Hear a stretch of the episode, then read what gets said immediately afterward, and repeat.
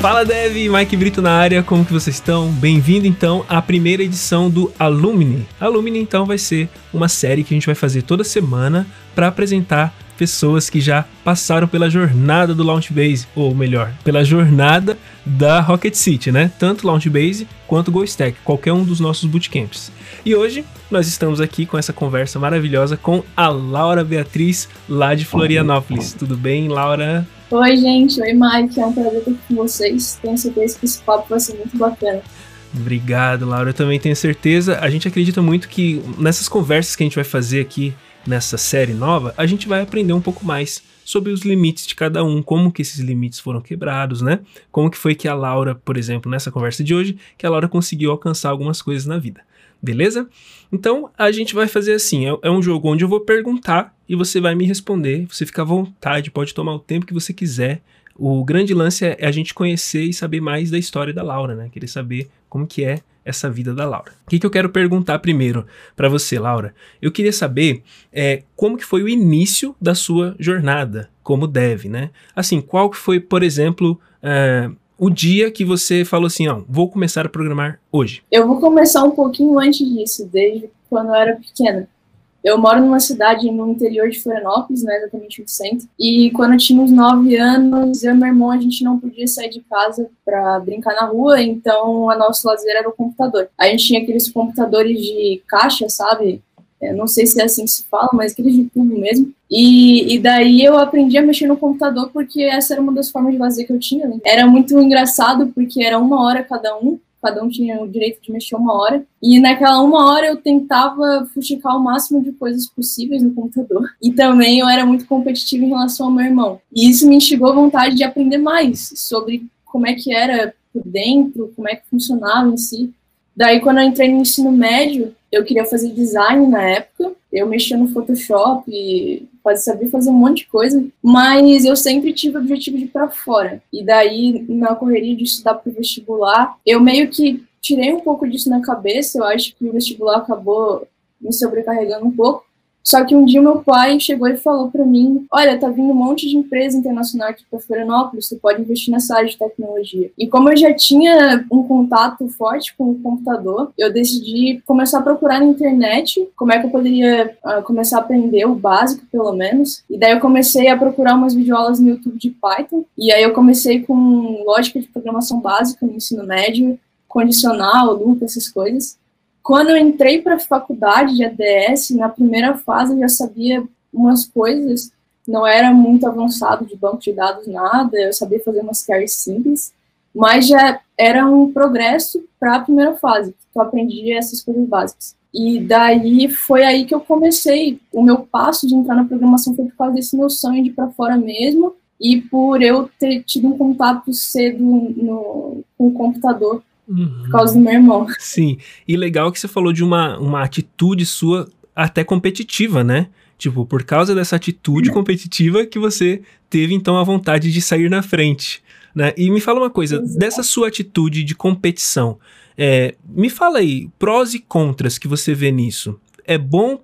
É, em que sentido que isso foi bom para você nessa, nesse seu início de carreira? E em que sentido que talvez isso possa ser ruim? Olha, eu acho que é massa porque tu se instiga a aprender algo e tu sempre quer melhorar, mas hoje em dia eu não sou tanto assim, comparado com quando eu era menor, né? A gente tem que levar a competição como algo saudável, principalmente, não se sobrecarregar com isso. Mas, por exemplo, quando eu vejo um dev muito, muito bom, a competição não é sentido de ser melhor que ele, mas sim de me tornar tão bom quanto ele um dia, né? Então, é aquele negócio que o Diego fala, não pode comparar os teus bastidores com o palco do outro, né? Eu acho que é assim. É, é exatamente isso. Mas, pelo menos, se basear no palco da outra pessoa. Eu é. vejo desse sentido. Assim. Que bacana. E, Laura, então, sua, seu primeiro, sua primeira linguagem foi Python, que estava no hype, ainda tá, né? Uma linguagem realmente. É, eu já vi que é uma das primeiras linguagens, né? É, no topo, assim, das linguagens mais comuns que existem o Python está nela. E aí você fez então a pesquisa, você começou a estudar por conta própria a partir da internet, então foi assim? É. E, e, me, e me fala uma coisa: o Python você escolheu pelo hype, beleza. Mas aí quando você começou a, a entrar no Python ali, que que foi, qual que foi o sentimento de você falar, cara, estou programando, é isso aqui que eu quero? Além, é óbvio, eu entendi que é bem o lance de você querer sair e, enfim, a gente tem todo esse lance que a linguagem é uma coisa universal, né? Se você aprende a programar qualquer lugar do mundo que você tiver, você tá bem alocado. Mas me diz assim, quando você olhou e falou, cara, isso aqui é, é sensacional mesmo, porque você tava no design. Aí, de repente, programação. Ah, então, web design, na real, aprendi, eu não fazia nenhum curso, mas eu fazia alguns layouts, e eu sempre quis dar vida para aquilo de alguma maneira. Não era algo que eu pensava diretamente, mas eu acho que eu sentia aquilo de, de alguma forma. E quando eu rodei meu primeiro script de Python, que tipo, eu realmente vi que aquilo era dinâmico, era uma coisa que eu conseguiria fazer da vida para os meus layouts, assim, me instigou muito a continuar aprendendo programação. A ideia de resolver problemas, etc. Mas é basicamente isso. Acho que tu poder dar vida para as coisas é resolver problemas é o que todo instiga o programador a, a continuar aprendendo programação. E é massa, porque eu lembro também quando eu tava no começo, e assim, até hoje, quando a gente faz uma linha de código, alguma coisa que funciona, coisa nova que a gente tá aprendendo, não sei, a gente faz que funciona, dá uma, um ânimo, né, um gás, né? O Felipe de Champs fala que isso daí dá aquela, aquela motivação, como que é o nome que ele fala mesmo? Isso dá... Dopamina? Isso, dopamina. Full dopamina, ele falava, né? Muito bom. E assim, esse, esse outro perfil que você falou, que eu também acho um perfil interessante pra gente falar um pouco, né? O perfil da pessoa que gosta de resolver problemas. Você sempre se viu assim? Sim, sim. É, aqui dentro de casa, é, eu sou a que mais entendo de tecnologia, mas principalmente da minha família, qualquer coisa que acontecia que eu via que tinha oportunidade de eu resolver pela programação, eu me instigava muito de tentar fazer, mesmo que seja um programa básico, mas que ajude de alguma maneira. Eu acho que o feedback da pessoa chegar e falar, pô, Laura, aquilo realmente, tipo, me ajudou, sabe? É a melhor coisa que existe, do usuário chegar e te falar que, que resolveu o problema dele. Eu acho que a, prim a primeira vez que eu ouvi isso, eu sabia que eu queria aquilo pra minha vida que é, é, muito maneiro, assim, é outro nível. Cara, que massa.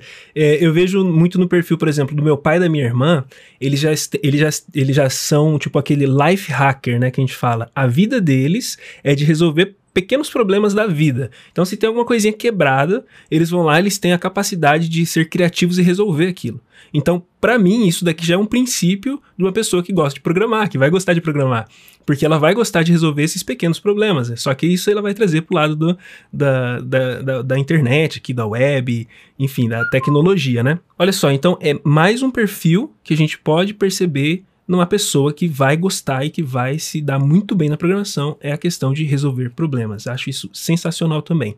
Aí, legal, uma coisa que eu percebi na Laura é que a Laura já parece que já tinha o caminho traçado na cabeça. Olha, gosto disso, é, por causa, o meu motivo vai ser ir para fora, né? E eu acho que esse vai ser o grande, o grande auge do que eu quero saber como que foi, como que está sendo agora e como que você entrou no lado profissional, como que, onde a Laura se encontra hoje profissionalmente. Como que você chegou? O que, que é que tá acontecendo na sua vida? Conta para mim. Como que eu comecei a minha jornada até hoje? É, eu queria saber esse, esse lado profissional de você conseguir chegar nesse ponto do sonho do tipo, cara, a gente já pode dizer, né, Laura, que se você, bem pouquinho, bem rapidinho, você já pode estar fora do Brasil, tranquilo, né? Porque está chegando ali, está chegando ali. Mas como que, onde que você se encontra hoje profissionalmente, né? Então, é, eu acho que um dos fatores foi realmente sempre persistir e meter a cara para tentar. O que aconteceu, aconteceu. Eu acho que isso principalmente é uma das coisas que mais me ajudou. No começo, como que foi esse processo de eu entrar no mercado em si. Como eu falei na primeira fase da faculdade, eu já sabia algumas coisas de programação, mas eu não sabia muito avançado. E daí na primeira fase eu já queria estagiar, sendo que geralmente nas faculdades tu começa a estagiar na segunda ou na terceira, porque tem que ter alguns conhecimentos de banco, etc. E daí na primeira fase eu consegui umas três entrevistas para algumas empresas aqui de Floripa, e nessas três entrevistas de estágio, eu não passei. Eu não passei por causa de entrevista técnica, vários fatores que atrapalharam. E na primeira eu me lembro que eu fiquei muito chateada. Meu irmão conversou comigo, mas, cara, é tua primeira entrevista ainda, é super normal. E tu ainda vai ter muitos outros tropeços pela frente. O meu irmão, com o pouco dinheiro que ele ganhava no estágio, ele pagava alguns cursos para mim. Então, eu acho que isso me instigou muito a continuar tentando e é, mesmo que se desse errado. E daí eu me lembro que eu estava eu tava no LinkedIn, eu sempre desde o começo dava uma pesquisada sobre marketing pessoal, etc. E daí eu já usava o LinkedIn desde muito cedo também. Isso foi um dos fatores que ajudou, inclusive. E aí eu tava no LinkedIn, um dia normal, eu tinha chegado da faculdade, e eu recebi uma mensagem de uma recrutadora sobre uma vaga é, de dev pleno em Florianópolis, eu decidi tentar, porque vai que né? E eu montei um currículo super, tipo, bonitinho, até pelo que eu sabia fazer na época. O legal é que era uma vaga de full stack com Node, mas eu não sabia nada de Node. E eu tentei, tipo, vendo que vai dar. É, eu fui chamada para entrevista e aí eu consegui passar na entrevista e eu passei na vaga. E acho que um dos fatores que eu já até cheguei a falar em outra live que teve na Rocket foi por causa do meu GitHub. Porque tudo que eu praticava em casa, eu botava lá. E daí o recrutador, o meu gestor na época, ele falou que gostou muito do meu GitHub. Foi um dos fatores que ele tinha me contratado. Então, uma coisa que eu percebi muito durante essa minha carreira é que tu não precisa ter um conhecimento técnico tão sólido em, em algo que se a pessoa vê que tu realmente está tentando aprender aquilo, é um dos maiores fatores que vai fazer tu conseguir a vaga. Então, GitHub e LinkedIn são meios que tu vai conseguir expor isso, que tu está praticando e que tu está buscando ficar bom naquela área que tu foi contratado. Cara, é eu tô, assim, eu, eu tô impressionado, porque assim, são os, os fatores que eu já pirei de personalidade. A persistência, quer dizer, você é uma pessoa atrevida, você não teve medo né, de se arriscar. Isso aí que a gente tem que falar, pessoal. Não tenha medo de se arriscar. A Laura, eu tenho certeza. Isso eu vou até perguntar. Você se sentia pronta? Não. Em nenhum momento eu sabia, tipo, ah, eu sabia tudo, não, eu não sabia de muita coisa. Isso é um grande lance. A gente, e eu vou falar, isso é a síndrome do impostor que habita em todos nós. A gente tem essa tendência de não se sentir pronto. Mas o diferencial tá em quem se arrisca. O diferencial tá em quem vai atrás. E apesar da tristeza que você sentiu, obviamente, eu também lembro da primeira entrevista que eu fui fazer e que não deu certo para mim, eu fiquei malzão, falei, cara, será que eu sou capaz? A síndrome do impostor de novo, mas será que eu estou para isso? Só que não se deixar abalar. Não, eu não me deixei abalar em momento nenhum. Falei, não, beleza, tô triste, fiquei, obviamente, você recebe um não, a gente não é acostumado a lidar com não, mas a gente vai e se arrisca e continua. Então, essa sua, esse seu foco, né, esse seu, sua persistência, e eu vou, eu vou, eu vou tentar de novo, isso é sensacional. Agora, você falou de outras duas coisas aí que também tem essa, essa, essa dúvida, né? O seu LinkedIn e o seu GitHub eu, quando conheci a Laura, quero até dizer isso para vocês, né? A Laura me mandou para mim um pull request de, um, de uma parte lá do Launchbase, correção de texto, de lógica tal. Aí eu, nossa, que massa. Ela mandou um, mandou dois, mandou três. Aí eu falei, cara, essa pessoa manja. Aí eu entrei no LinkedIn da Laura. Eu entrei no LinkedIn dela e falei, cara, essa pessoa deve ser o CEO de alguma empresa. Juro, gente, eu tive essa sensação quando eu vi a página do LinkedIn é, deve ser CEO de alguma empresa e tá dentro do Launchbase para poder é, achar pessoas. Deve estar tá aqui procurando, né? Deve ser um olheiro que tá aqui procurando para e não, depois me falaram que a Laura, aí depois eu vou te perguntar, né, Laura, qual que foi o tempo que você começou até hoje, pra você falar pessoal.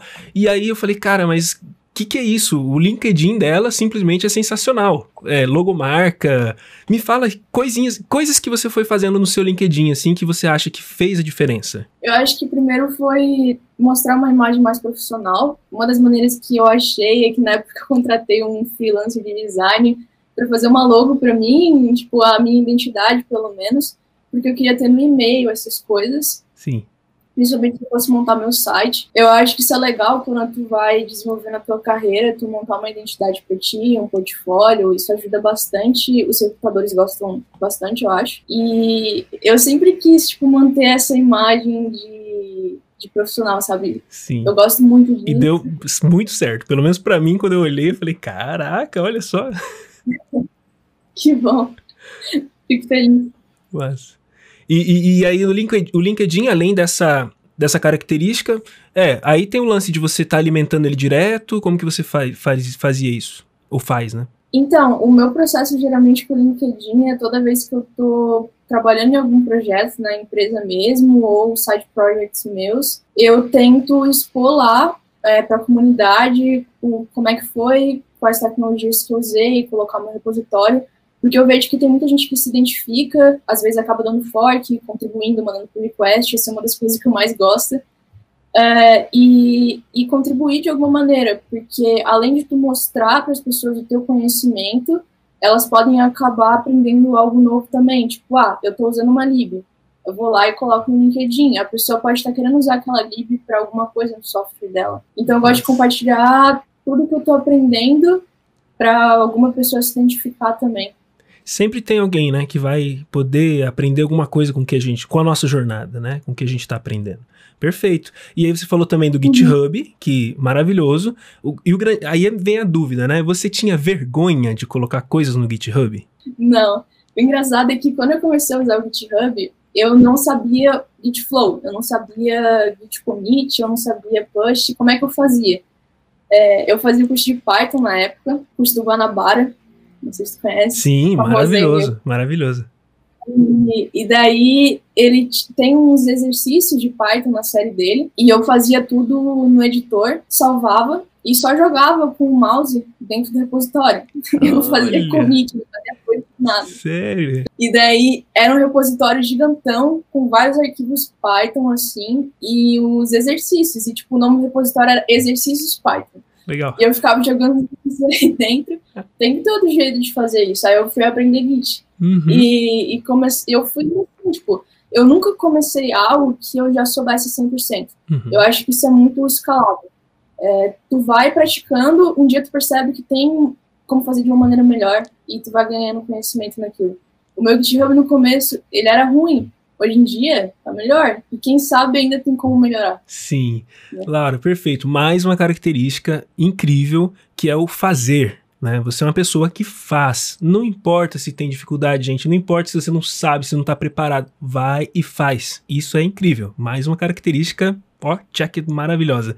E, Laura, agora me diz como que foi que você conheceu a gente da Rocket City? Isso daí eu também tenho essa curiosidade. Como que você chegou até a gente? Então, é, quando eu comecei a aprender Python e eu fui fazer as entrevistas de estágio, eu percebi que em Florianópolis não tinha tanta oportunidade. Tem até bastante emprego pleno, mas para estágio não tinha tanto. E eu vi que tinha muita vaga de JavaScript, muita vaga mesmo. É, até mais vagas de pleno de JavaScript do que de Python. E aí eu comecei a pensar em quais oportunidades que eu teria no mercado com JavaScript, comparando com as que eu teria com Python em menos, em menos tempo.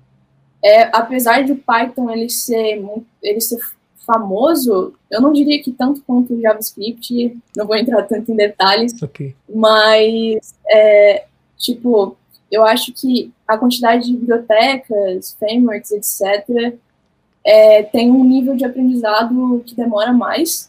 E aí eu me lembro que eu fui desenvolver minha primeira API, eu tive que aprender de Django, e não tinha muito conteúdo nem na Udemy nem outros é, canais educacionais para isso.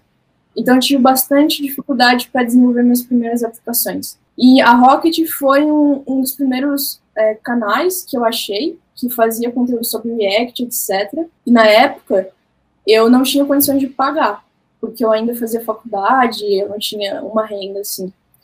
Mas eu assistia os conteúdos gratuitos e já me ajudava bastante.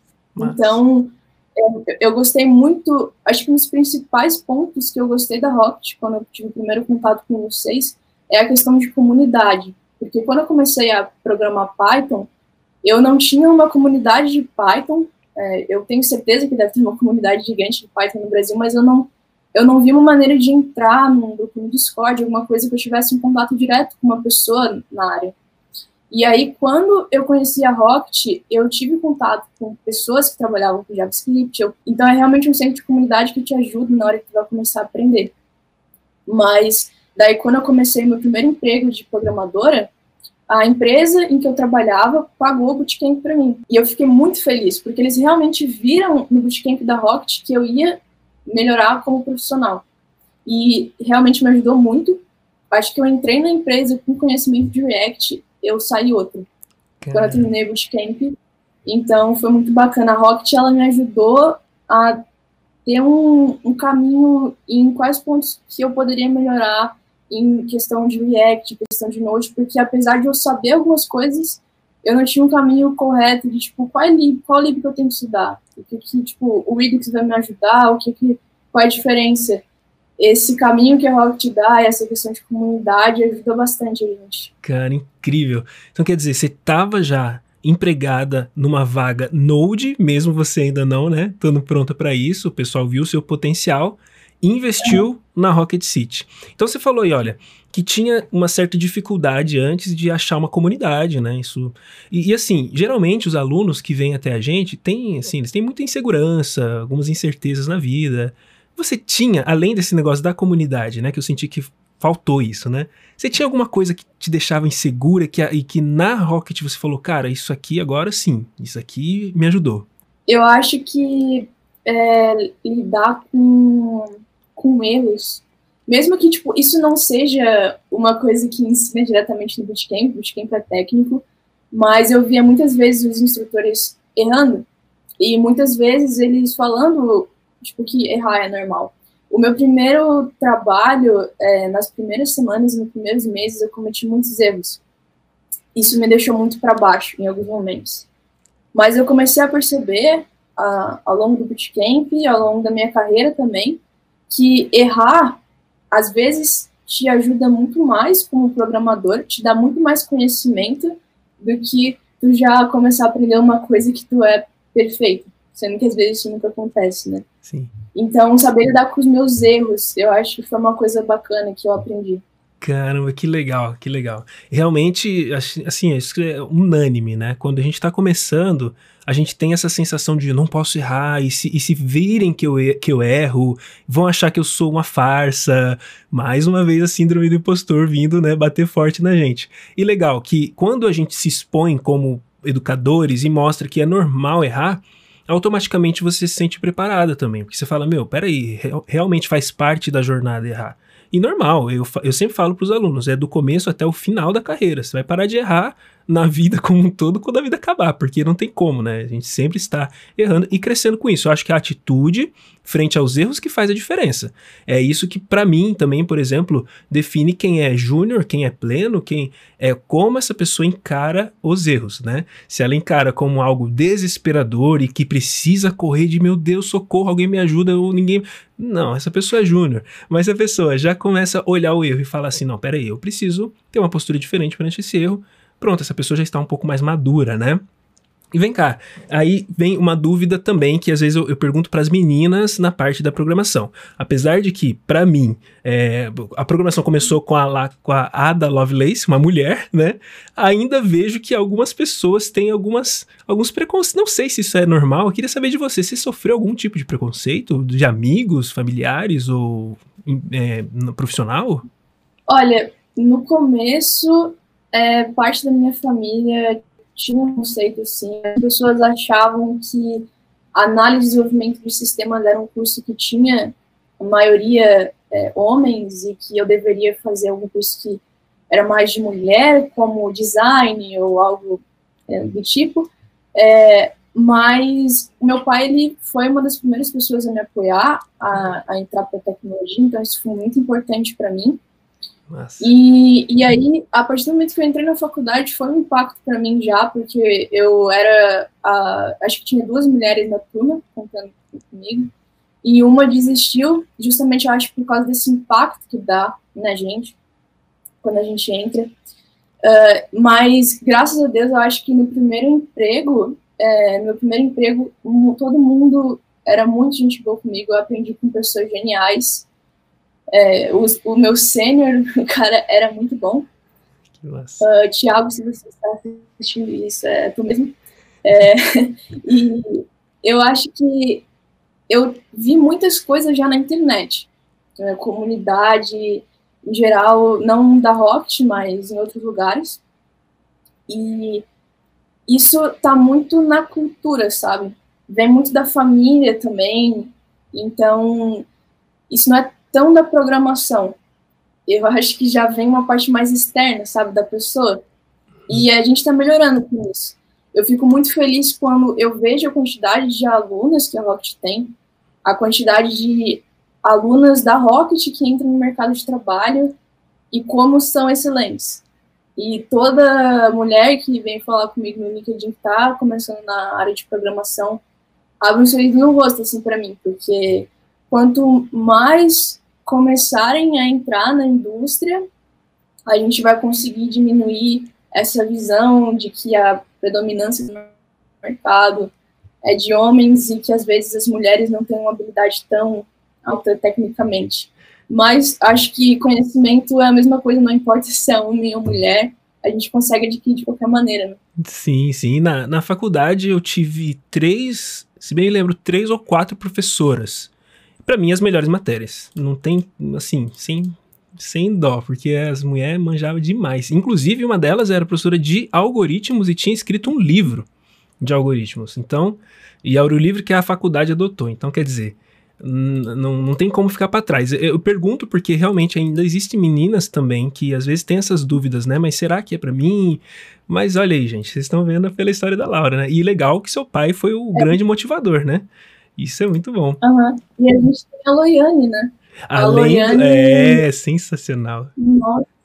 Eu, assim, quando eu comecei, eu tive Java na faculdade e um dos primeiros canais que eu fui assistir aula de Loiane eu fui pesquisar a história dela, no começo eu fiquei, cara, essa mulher é demais. tipo, é, é legal quando tem é, esses, esses espelhos, assim, que meio que quebram a visão de fora que tu tem do mercado. Perfeito. Então, eu recomendo para toda mulher que está começando no mercado de programação ver a história da Leane, assistir os vídeos do canal dela, que são excelentes. Perfeito. É muito massa. Perfeito. Vamos deixar aqui no, nos comentários aqui, na descrição, né, do, desse vídeo, todas essas, essas partes que a gente tá falando, seu LinkedIn, né, canal da Loiane e tudo mais. Tem mais alguém que você olha assim, de, de, aí vamos falar de mulher ainda, já que a gente tá falando, né, que você fala, nossa, essa daqui, uau. Tem uma engenheira de software, que é a Isa Silveira, é, eu não conheço a história dela diretamente, mas o, a maneira de que eu me conectei com ela foi porque eu assisto muito conferências, e ela é tech speaker, da Mozilla. Não. E ela fez várias conferências, ela faz ainda conferências na JS Conf é, Brasil e também é, em conferências ao redor do mundo. E eu assisti uma, uma conferência dela, que traduzindo para o português eu acho que é A Arte de Falhar, alguma coisa assim. E, e, nessa conferência ela falou que quando ela fazia faculdade de ciência da computação, é, ela trabalhava, eu acho que era um voluntariado dentro da faculdade, em que eles tinham dados em que armazenava todas as informações dos funcionários, conta bancária, e um dia ela apagou esse banco de dados sem querer. E, e aí nessa conferência ela conta, tipo, como que é, a chave do programador, né, entender que os erros não vão acabar com a tua, com a tua carreira, que é super normal. Uhum. E, e aí nessa conferência parece mulher demais o trabalho dela. Eu acho que eu assisti quase todas as conferências dela no YouTube.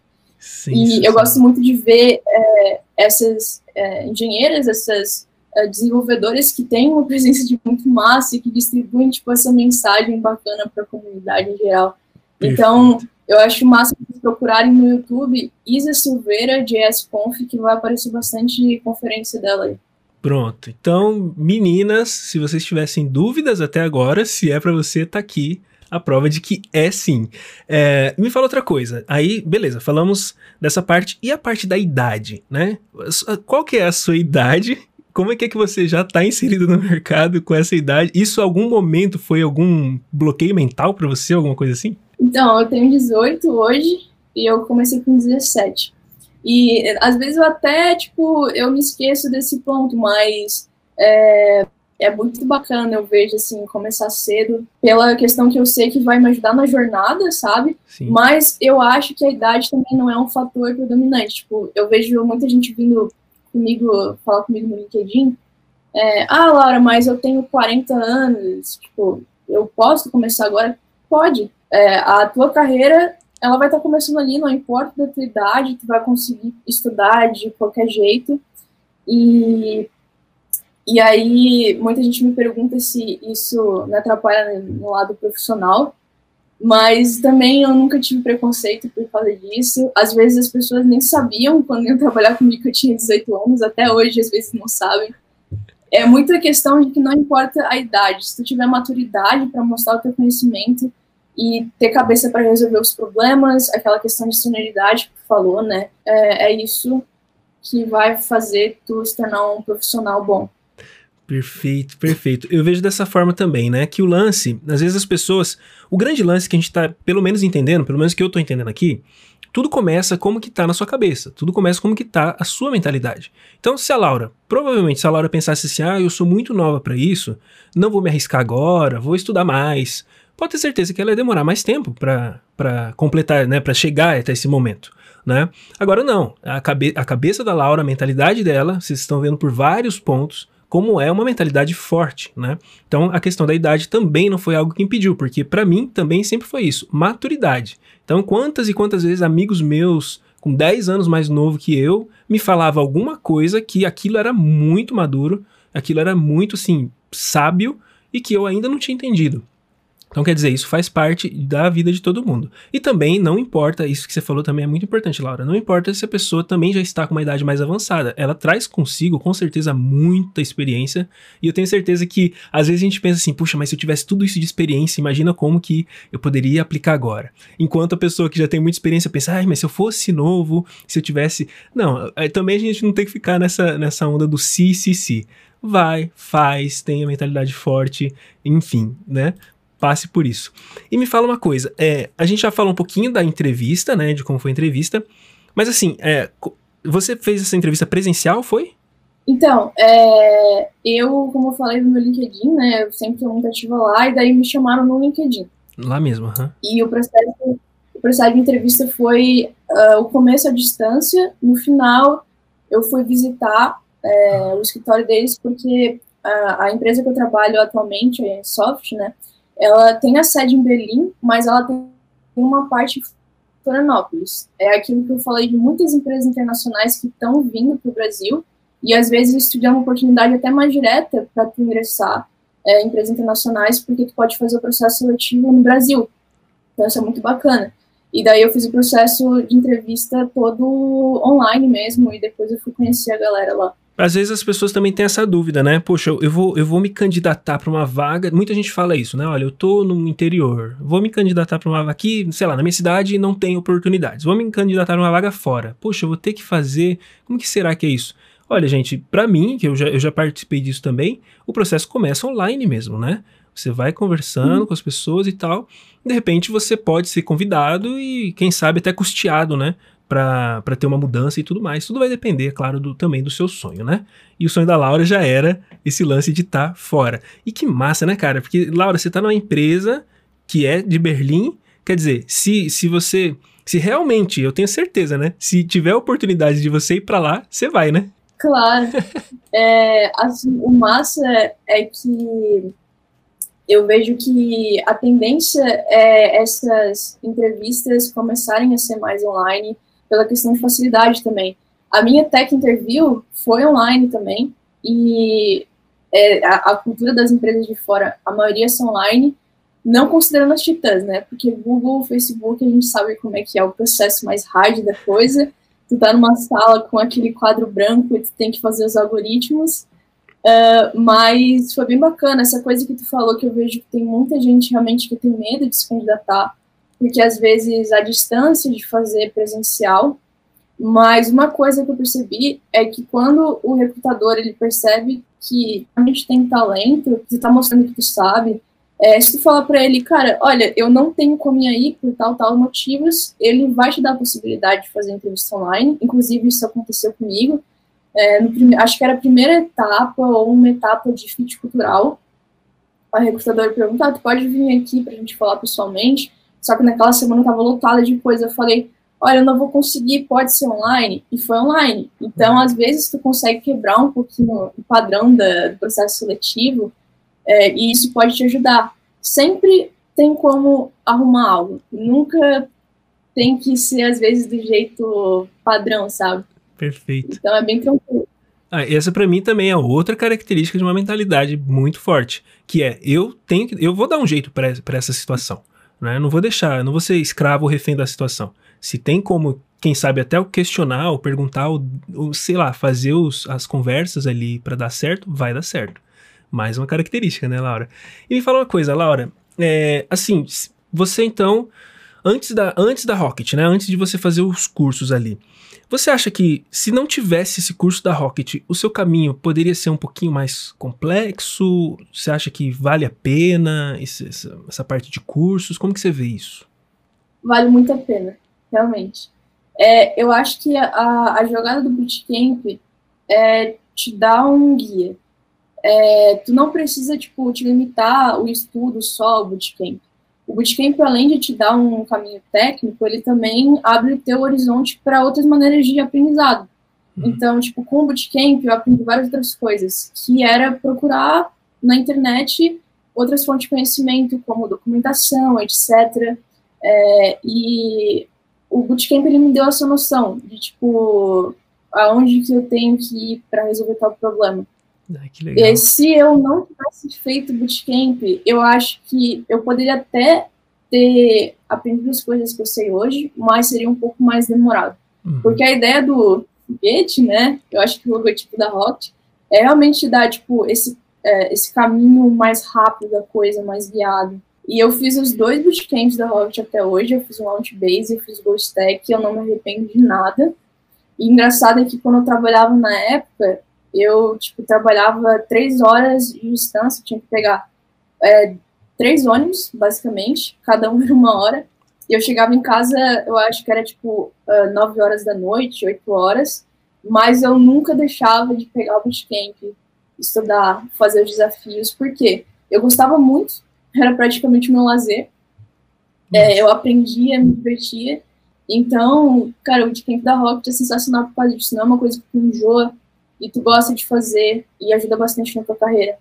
Que legal. Caramba, então, é, eu, eu tinha entendido mesmo que você fez os dois. Então, você fez os dois juntos? Tipo, enquanto você fazia um pouco um, você fazia um pouco outro, é assim? Então, eu eu tava na turma 9, foi a, a turma que eu entrei do GoStack, mas aí eu peguei a primeira turma do Launch Base, que foi depois, né? Acho que o, o Launch Base é, lançou esse ano ou Lanç... é no começo desse ano? Lançou, é, o começo desse ano foi a turma 2, eu acho. A turma.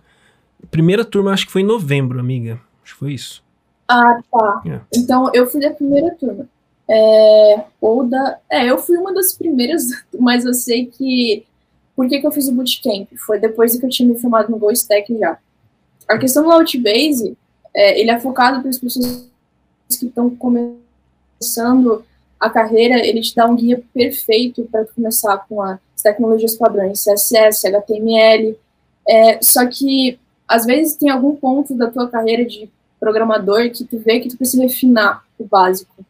E muita gente se engana que a maioria dos problemas tu vai resolver com conhecimentos avançados. Não. Às vezes, a maioria das coisas tu consegue resolver com as tecnologias essenciais, com as tecnologias fundamentais da programação. E eu vi que tinha alguns conhecimentos que ainda estavam faltando para mim. E daí eu falei, cara, eu vou comprar um Launchbase, ele vai me ajudar muito e realmente me ajudou. Os conhecimentos que eu tinha de Node, eu consegui refinar, os conhecimentos que eu tinha de CSS, eu consegui é, refinar também. E então, é, quem tiver com esses problemas, eu recomendo fazer bootcamp com Launchbase. Eu acho que todo curso ele te dá um, um extra, assim. Então, os dois bootcamps me ajudaram bastante. Pô, que bacana, caramba. E assim, mais outra frase que eu lembrei aqui enquanto estava falando das dificuldades aí de, de horas de, de trânsito, né? Cara, quem quer dá um jeito quem não quer acha uma desculpa, né? Ah, mas o trânsito, mas eu não vou conseguir, mas eu tô cansado, mais, mais, mais. Não, a Laura tá aí para provar, gente. Vai e faz, para com essa desculpinha. Se você quer chegar lá, ninguém vai conseguir ser uma Laura ou perto do que a Laura fez, fazendo menos do que ela tá fazendo. Não tem como, né? Tem que fazer mesmo. E então tá, agora me diz uma coisa, né, pra gente já chegar no na, na, quase na finalização. Se você olhar para trás, Laura, nesse caminho, na sua jornada até aqui, o que é que você é, não faria? Uh, às vezes, tentar aprender, tentar aprender mais as coisas avançadas, por exemplo. Eu vejo que tem muita gente que começa a pegar uma tecnologia e às vezes acaba tentando muito a fundo, sendo que é desnecessário para o problema que quer resolver. E atrás, eu ficava muito tempo estudando uma teoria, e quando eu ia praticar, eu não aplicava aquilo, era desnecessário. E esse é o ponto da, no começo da jornada de programação. Praticar muito em paralelo com o que tu aprende de teoria. Então, eu acho que aprende o básico, pratica o básico. Se tu vê que o, o avançado é necessário, estuda avançado e pratica o avançado. Mas é interessante saber dividir esses pontos. Pô, que legal. Então, se eu entendi bem, é assim, não dá o passo maior que a perna, né? Não, não precisa. É, não ser, tipo, ansioso, né? Porque isso daí é muita questão de ansiedade, né? A gente querer ficar estudando, estudando, estudando, consumindo, consumindo, consumindo, não tá praticando nada, não tá. E aí é lógico, a gente não vai lembrar disso depois, né? Então, essas coisas, se você conseguisse se organizar, se você voltasse para trás e organizasse o caminho, seria bem mais fácil, né? Seria outro tipo de caminho, né? Entendi. E olha que seu caminho já é excelente. E assim, eu te perguntei então o que, que você não faria. E o que você faria de novo? Se você olhar toda a jornada, o que, que você com certeza faria? Arriscar.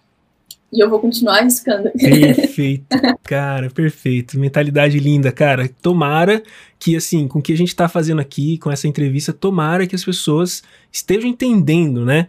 Que, assim, é muito além do que somente um conteúdo, né? É muito além do que somente, sei lá, a ansiedade mesmo, o, o desejo. Porque às vezes a pessoa, ela tem o desejo, mas não é aquela coisa é, é, já feita na cabeça dela do tipo, cara, eu, eu vou fazer isso. Não é assim, ah, eu, eu queria, eu queria sair daqui do Brasil, eu queria. Não, eu vou fazer isso, esse é o meu caminho. Então que as pessoas estejam entendendo isso, né, Laura? Sensacional, né?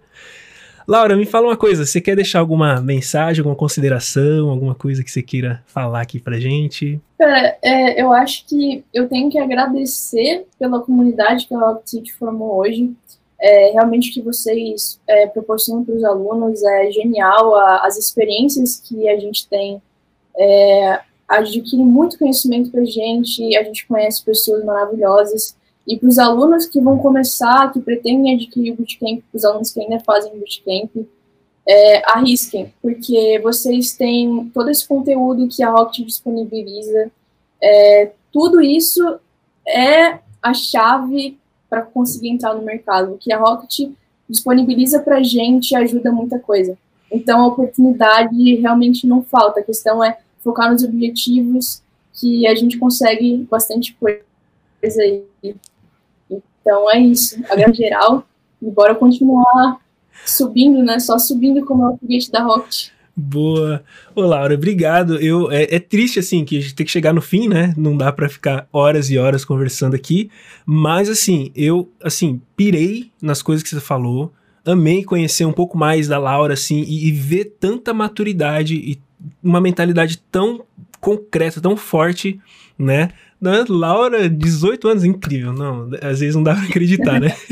e assim, como eu falei já antes para você, Laura, e falando para todo mundo, eu sou um grande fã desde o momento que você fez os primeiros pull requests lá, e eu olhei e falei, cara, essa pessoa manja. E olha só, gente, olha como que a gente tem a visão das coisas, né? Então, a minha visão é, essa pessoa manja demais. E ela veio e prova pra gente nessa conversa que manja mesmo, tá? Então, é só chegar e, e, e se apresentar, né? E, e se arriscar e fazer.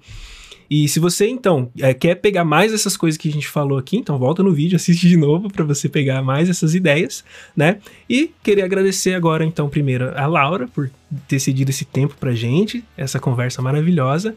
Agradecer a cada um de vocês que ficaram até aqui nessa conversa. Eu espero muito que esse conteúdo também venha somar mais para você. É muito, gente, é muito além do que assim, o, o que a gente pode encontrar por aí na internet de somente conteúdo técnico a vida de um dev é muito além disso. A gente tem outros pilares importantes, tão importantes quanto a técnica, e tá aqui nessa conversa pra gente entender um pouco mais desse caminho, do começo aí da Laura até esse momento dela, e a gente ainda vai ouvir falar muito mais, né, Laura, das coisas e das coisas boas que vão vir a acontecer na sua vida. Então, gente, Laura, obrigado. Pessoal, muito obrigado. Um abração do Maicão e até a próxima. Tchau, tchau.